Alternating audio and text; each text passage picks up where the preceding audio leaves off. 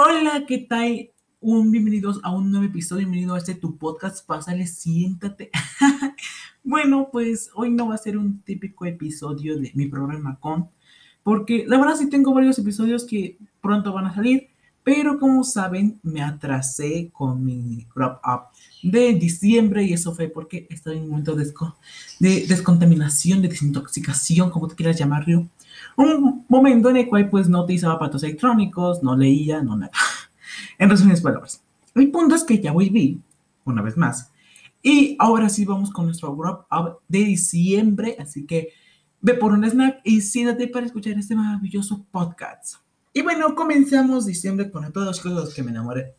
Por esto, esta trilogía tenía mucho tiempo que yo quería leer ya, porque desde que vi la película sentí que fue una muy buena película y muchos decían que era mucho mejor el libro y siempre el libro es mejor que la película, en la mayoría de las ocasiones. Entonces, pues dije, ¿por qué no? Y pues para siempre decidí leer el libro. Eh, decidí ponerlo en diciembre porque lo acabé primero de diciembre. Entonces, pero como tal, yo comencé a leer en noviembre. Y bueno, este libro, eh, pues me lo leí en dos días. Mayormente fueron en dos días porque estaba yo en un reto de 24 horas en BookTok. Por cierto, mi cuenta de, book, de TikTok es Mi Mundo Entre Libros para que vayan y me sigan. Recomiendo muchos libros, por cierto. El punto es que pues me leí el libro y ahora no me he cerrado tanto. Ahora, el libro nos cuenta la historia de Lara Yen, una chica que pues siempre es en su zona de confort solo una amiga, lee, es muy risueña. El punto es que en el punto es que ella escribe cartas para todas esas personas de que se enamoró para superarlos. En ese punto está muy bien. Lo que sí es raro es porque tiene las direcciones. eso sí es medio freaky. ah, ah, o sea, está bien que escribas una carta para alguien a quien tú amaste y pues para superarlo. Lo que sí es muy raro es que pongas dirección. Eso sí es muy creepy. El punto de esto es que en un verano, pues hermana se tiene que ir a otro país a estudiar en su universidad. Así que ella, pues, es como la nueva capitana de la familia porque su madre murió. Típica película de Disney. El punto es que en una ocasión, en una pelea con su hermana, pues su hermana decide repartir las cartas a todos sus seres amados. Bueno, a las personas que ama de alguien. De ahí comienza todo un escándalo porque resulta que esas cartas fueron a ex de su hermana, que se llama Margot. El punto es que de ahí va a comenzar todo el drama porque ella va a decidir comenzar una relación falsa con uno de los personajes más populares de todo el libro, que es Peter Kavinsky. Comienza una relación falsa, pero va a empezar a no tener sentimientos por nuestro queridísimo Peter Kavinsky, que por cierto es como una versión actualizada de Lawrence. No es cierto, nadie le gana a Lawrence. El punto es que sí, es como el típico deportista tonto. En resumidas palabras. El punto es que pues comienza este tipo de relación toda falsa, su, ambas familias se encariñan. La familia de Peter se encariña con Lara Jean la familia de Lara Jean se encariña con Peter. Y de ahí comienza el gran problema porque todos dicen, eh, ¿y cómo decimos que es falsa? El punto es que en eso pues van a venir muchos dramas que van a comenzar a pues dar salsa picante, salseo al libro. Y pues sí, todos muchos dramas y al final vamos a terminar con un final abierto, pero que es muy lindo. Eh, el punto es que la verdad eh, me gustó mucho el libro, le doy una calificación de 9.6 de 10, saben que os califico mi máxima a 10. El punto es que es un muy buen libro, la verdad sí lo disfrutas, sí te ríes, o sea, es muy palomero. Así como con las películas, también llegas a con algunos libros y ese, ese es este. Y otra vez estaba viendo en TikTok que estaban diciendo que era un libro muy diabético, o sea que tenía mucho dulce. La verdad yo no mucho, yo no diría que tendría mucho dulce, diría que es un, un libro muy palomero, es un libro que si disfrutar incluso entre familia, que si lo llegas a leer en tu, pareja, y la verdad es, no es un libro muy malo, pero no puedo calificar como el mejor libro que me leí ese año. Pues no, por cierto que este también va a venir muy pronto. El punto es que la verdad el libro sí me gustó mucho. Eh, se me hizo un libro muy divertido, con mucho drama, pero no de ese drama excesivo, porque a veces llegan a poner drama, drama, drama, drama, drama, que incluso ya es excesivo y se hace... Como que ponen mucho drama y no lo cierran. El punto es que aquí sí, y para hacer una trilogía la verdad nos cerraron bastante mal. Y creo que sin duda me gustó mucho más el libro que la película. Por cierto, la película está en Netflix y Netflix no patrocina eso. ¿qué más con nuestro segundo libro? Eh, eso decía antes de los secretos del universo. Lo que historia de la historia es un chico que, pues de verdad, como lo menciona en el libro, vive entre guerras internas.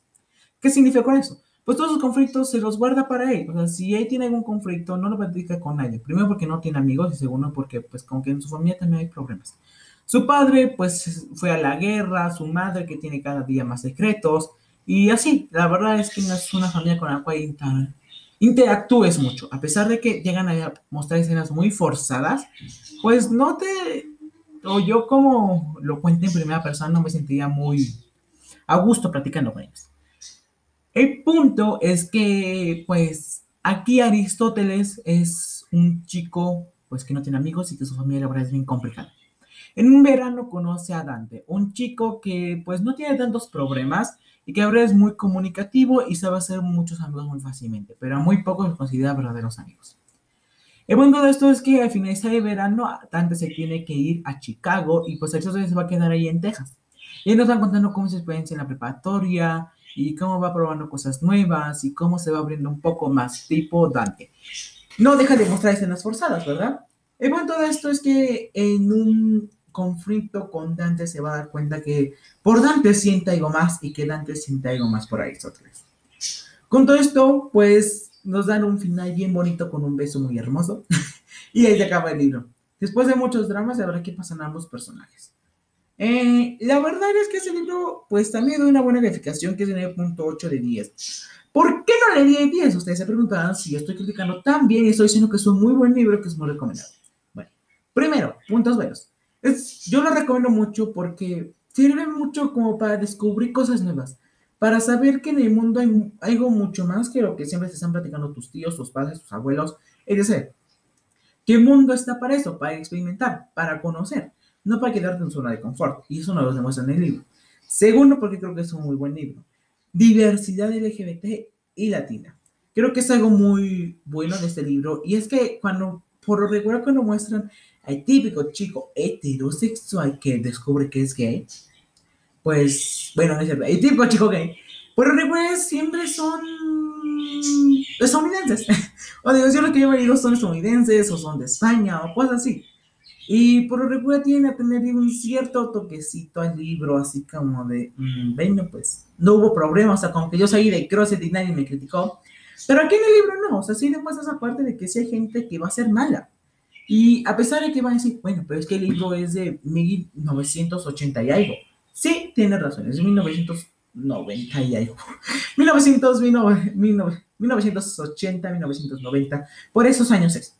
Y la verdad es que sí, sí demuestra esa parte de que pues sí va a haber críticas y que sobre todo porque era otra época y todo. Pero incluso en la actualidad sigues viendo como personas pues homosexuales son sacadas de sus casas, son exiliadas, son criticadas, son humilladas, son golpeadas y todo lo demás.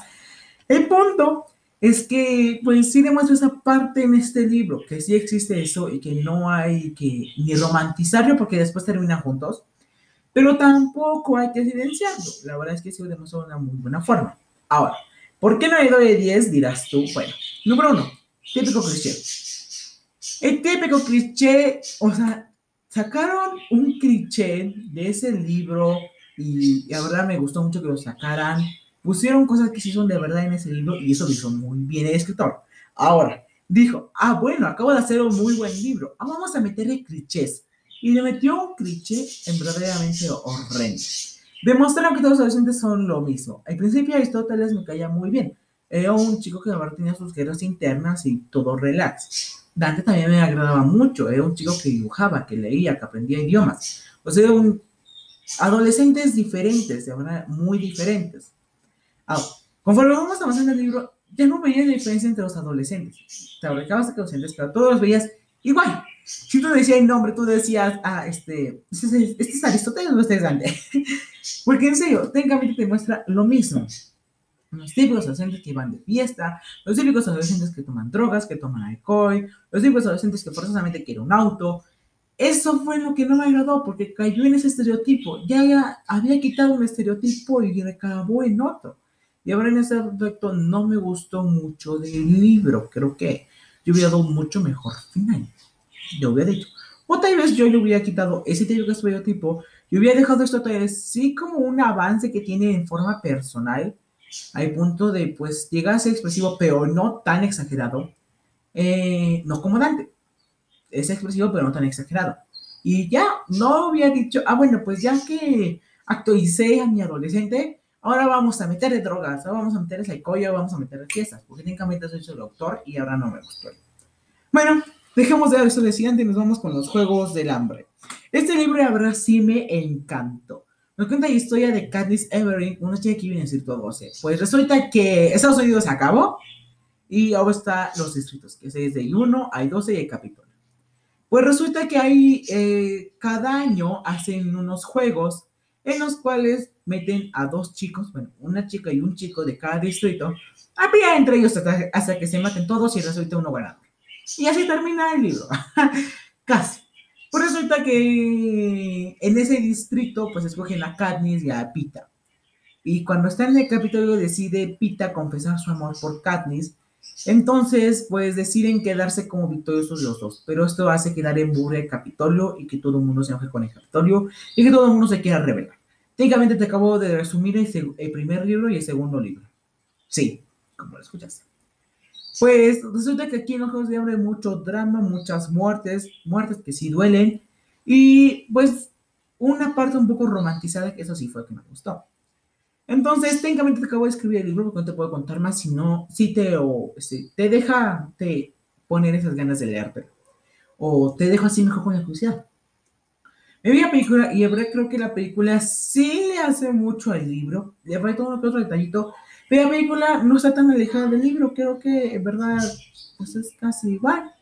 Pero bueno, el punto de todo esto es que con la burla de Capitolio y todo, pues deciden hacer nuevamente, como cada año son Juegos del Hambre, esta vez iba a hacerse como una ceremonia mejor en donde fallan solamente los victoriosos. Sí, así es.